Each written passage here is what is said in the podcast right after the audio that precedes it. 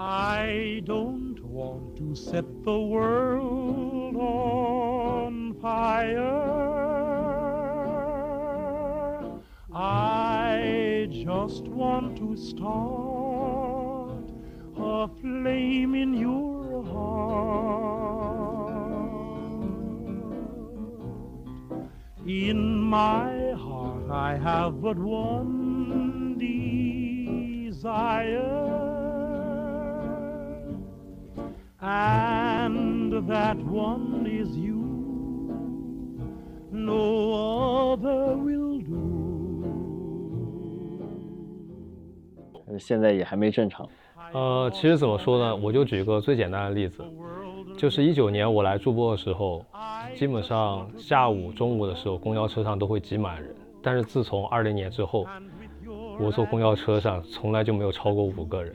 在大学校园里面，基本上也没有见到过见到过其他同学，大家都是自宅学习、研究啥的。你就相当于就有个错觉，就感觉你就来到了一个陌生的地方，租了个房子，然后自己独自生活，然后也不去研究室，就相当于把元宇宙搬到自己的现实生活中来了。大家的交互都是虚拟的。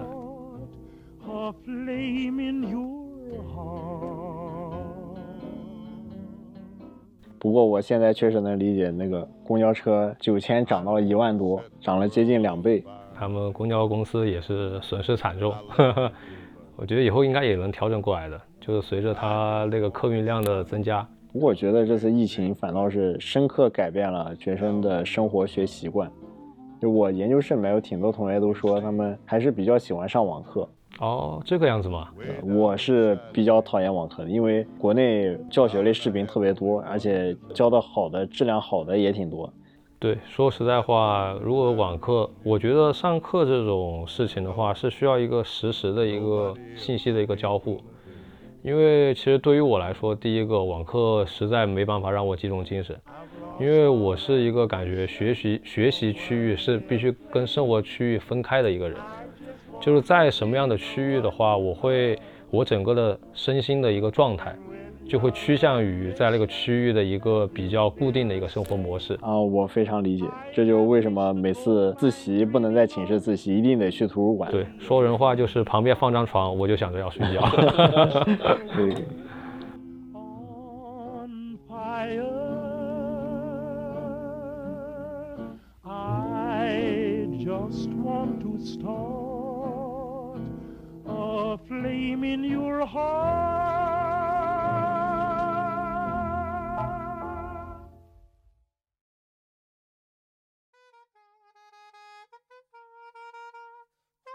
Judgment rain. Judgment remain and judgment reign. Cherubims became black. Seraphims became black. 那这会毕竟要毕业了嘛，交完论文之后有没有去哪玩玩之类的？其实你在写论文的时候，就是在那个特别痛苦、特别忙、特别挣扎时期，你就怎么说，相当于给自己找个精神安慰，就说妈的，我写完了，我一定要去哪玩。但是你交完论文的那一刻之后，你一下子就是整个人就空了。就变得很空虚，就提不起劲，就不会再想到，哎呀，特别的想去哪个地方去玩，就这股激情就消失了。高考前夕想着，妈，考完了我再坚持一下，我要好好放纵一下自己。但是考完之后，你就真的就很空虚，因为一下子你最牵挂的那个事情结束了，整个人就感觉被抽空了。其实可能自自己的身心都还没有适应过来。啊，这我非常理解。当时我考研的时候也是想，要考完了之后要去哪去哪玩。一考完之后，我甚至回忆不起来当时我都想想要去哪这个。对对对，这种渴望，我感觉很像是当时就是你紧张的那种精神啊，给大脑做的一种自我保护，它相当于给人一点稍微往后一点安排，让你能够咬咬牙，就这样子，应该是一个自我安慰、自我保护的一个机制吧。但是我觉得很多人应该都有这种感觉，就是真的真正到那个事情完了之后，你没有想象中那种激动，你也没有想象中的那种快乐，更多的我感觉就是这段时间应该好好思考一下这段时间。I am Toby's Burner，I am Harry G. Burner，I am G.G. Burner。反倒不不不，应该是仔细想一下，比如说找工作什么的，工作找的怎么样？呃工作的话，秋招的时候，因为秋招的时候是也是我准备论文的时候最忙的时候，因为其实我的科研不是特别的顺利，我相当于从初期发表。中期发表到我最后的交论文的题目，完完全全就是三个领域，三个完完全全不同的东西，就是我整个论文就是从定题到构思。再到完稿就用了大概就用了三个月的时间，所以很累啊。那段时间也是我最忙的时候，所以说也就只是找了国内的一个一个事业单位，就是可能会先去那个地方先实习，然后再到呃明年十月份的时候，然后再正式的考编制。哦，你也要考公务员吗？这个的话，我觉得应该是放到最后的打算吧。现在春招的话，我也在正在。嗯，投许多互联网的一些嗯比较大一点的厂，因为我想到就是事业单位把它放到最后哦来考虑。给我歪个题，最近群里是不是有那个他们发携程的消息啊？什么做四休三，我感觉听起来还挺诱惑的。做四休三，嗯，而且其实携程呢，现在做的不是旅游方面的，对对，这些行业。像携程，我携程我去年秋招的时候投投了之后，但是呢，我投了很多，但是很多我都没有时间去准备笔试，或者根本就没有去参加笔试，因为当时对就业整个也不是特别的，因为我这个人就是如果要做什么事情的话，我有一开始的时候，我想我可以应付，就我可以两手都准备，我可以一边弄论文，一边整工作，这个。但是到正儿八经的事情做起来之后，才发现自己根本就无暇顾及。啊，巧了，我也是。对对对对。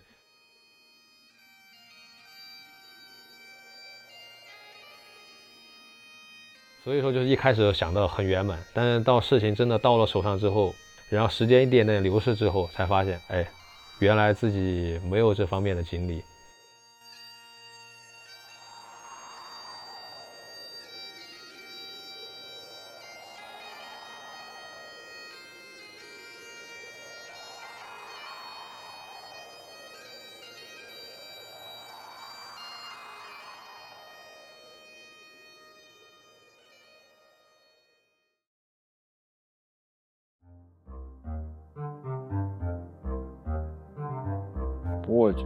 计算机毕竟也是个抢手的专业，现在工作应该不会很难找。对，工作其实找工作这个事情呢，也是就跟你自己有关系。就是说一开始你是怎么想的，呃，你会不会在这整个的一个过程中，慢慢的降低自己的一个标准？我觉得不管怎么说，从大学本科毕业，然后从研究生毕业。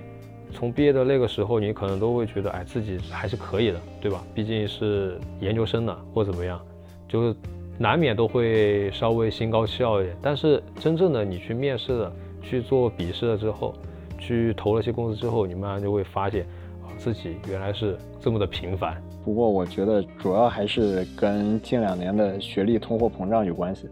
哇，说起这个的话，真的就。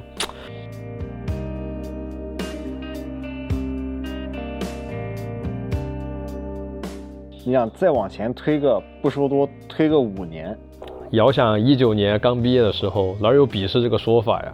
跟 HR 聊得开心就直接就发 offer 了，所以说也没办法。对祖国来说这是好事，我觉得对祖国来说也不是啥好事。也是，如果说有太多的青年待在家里面没有事情做，或者说整天郁郁不得志的话，也确实会容易成为社会问题。哎呀，反正我觉得都已都已经这样了，应该不会再再坏下去了。嗯，也是，反正现在都在好起来吧。就像我现在就特别羡慕你们，就是还能留在这个驻播的同学。你们未来就比如说二三年、二四年，你们的生活会比我们当时在驻播精彩的多。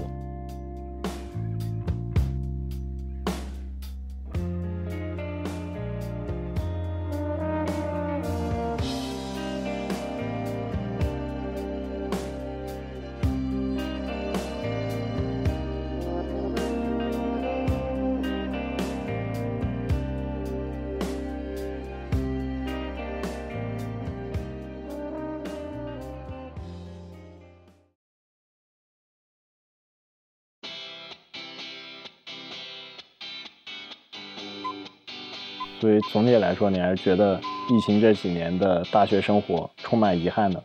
我倒觉得，呃，也不是特别遗憾。我这个人呢，本来也不是待在家里面这种人，但其实我本来的规划，因为我本科本来就没有在学术上面付出特别多的努力，都玩去了是吧？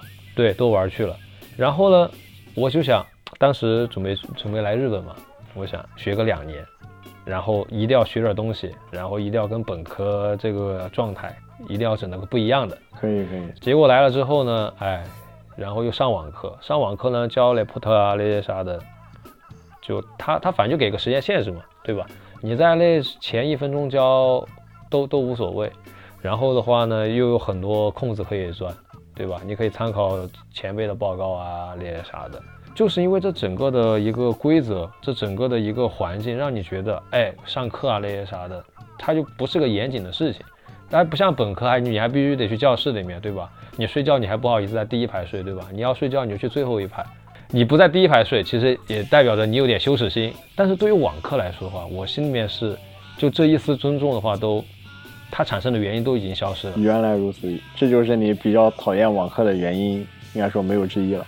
嗯，对，怎么说？网课它它不适合我这种性格的学生，在本科因为玩了嘛。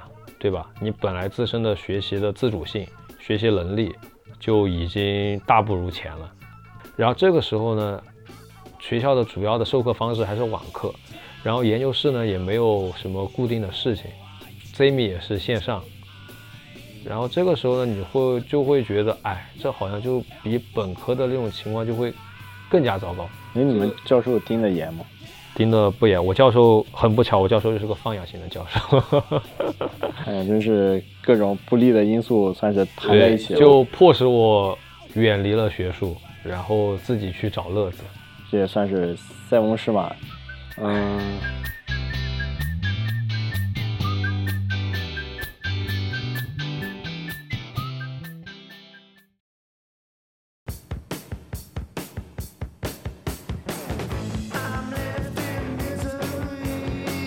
玩了哪些地方？印象特别深的？我觉得其实正儿八经的，我对日本，至少在次仁这附近，我开车去过的地方，应该是很多留学生这辈子都走不到的地方。因为我喜欢钓鱼嘛，对吧？我去的那些地方，很多人都走不到。就比如说在那，嗯，不，不是鬼路，鬼路川，我也在那地方钓过鱼。我身边倒是认识一个钓鱼佬，他讲他们家冰箱里面……啊，我说实在话呀，我在家里面的时候，我是从来不吃鱼、不处理鱼的。但是我出来之后，就是钓了鱼，但是我觉得你钓了它，你既然把它带回家，它死掉了，你得尊重生生命，对吧？你 你就得做，就得做，就得把它给吃掉，我觉得才对得起这条鱼。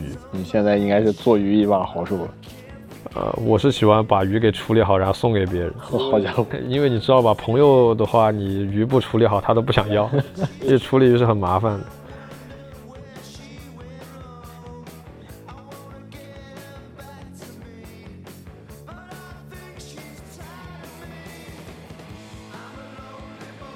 哦，叫立根川，对，立根川的那个地方钓鱼的景色真的是特别的美。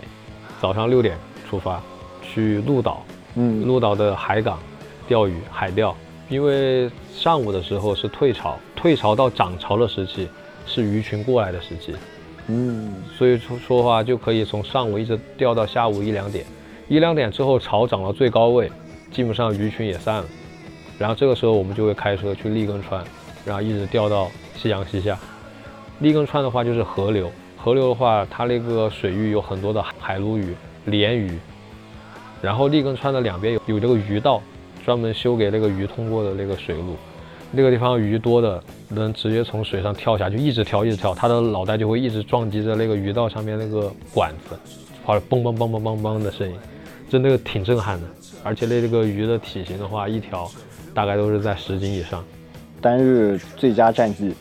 最佳战绩，钓那个鱼数不清，真的，我就觉得 你还记得拿什么装的吗？其实都不是装，就是你钓上来，你就把它扔下去，钓上去把它扔下去，因为你知道那个鱼，你根本带不回去了，哦，太多了，就是你遇到鱼群的时候，就我打个比方，我的路亚，它的头上有根钩，尾巴上有根钩，我抛下去之后，头上咬一个鱼，尾巴上咬一条鱼，你就知道那个鱼群到底有多疯狂。你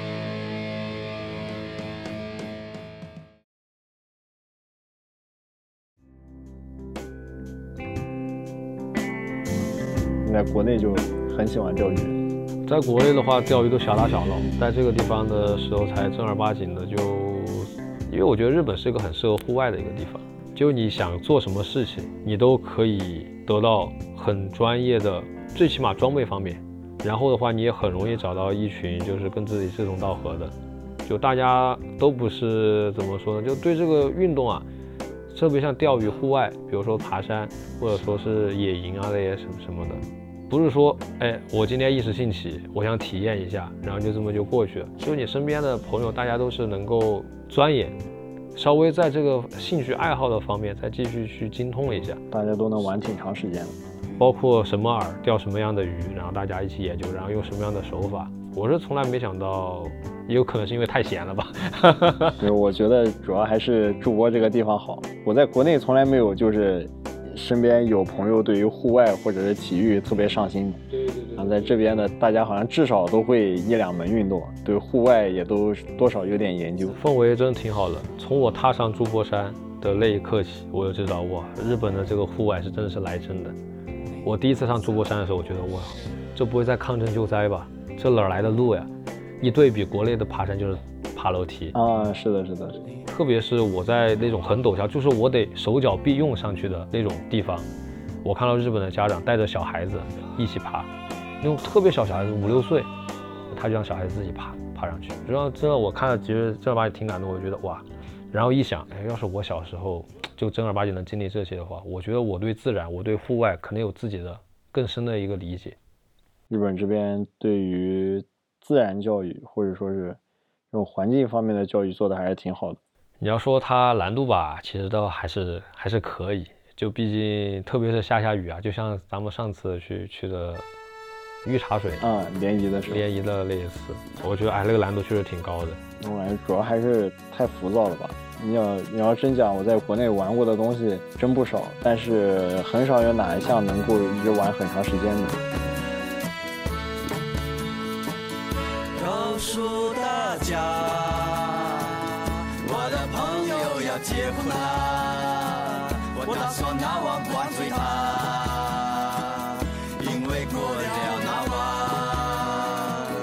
要做孩子的爸爸。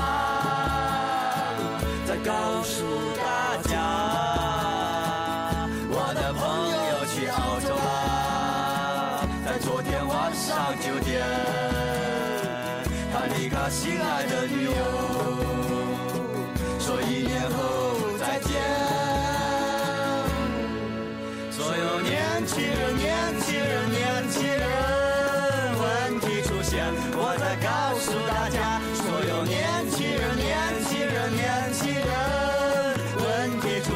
我在。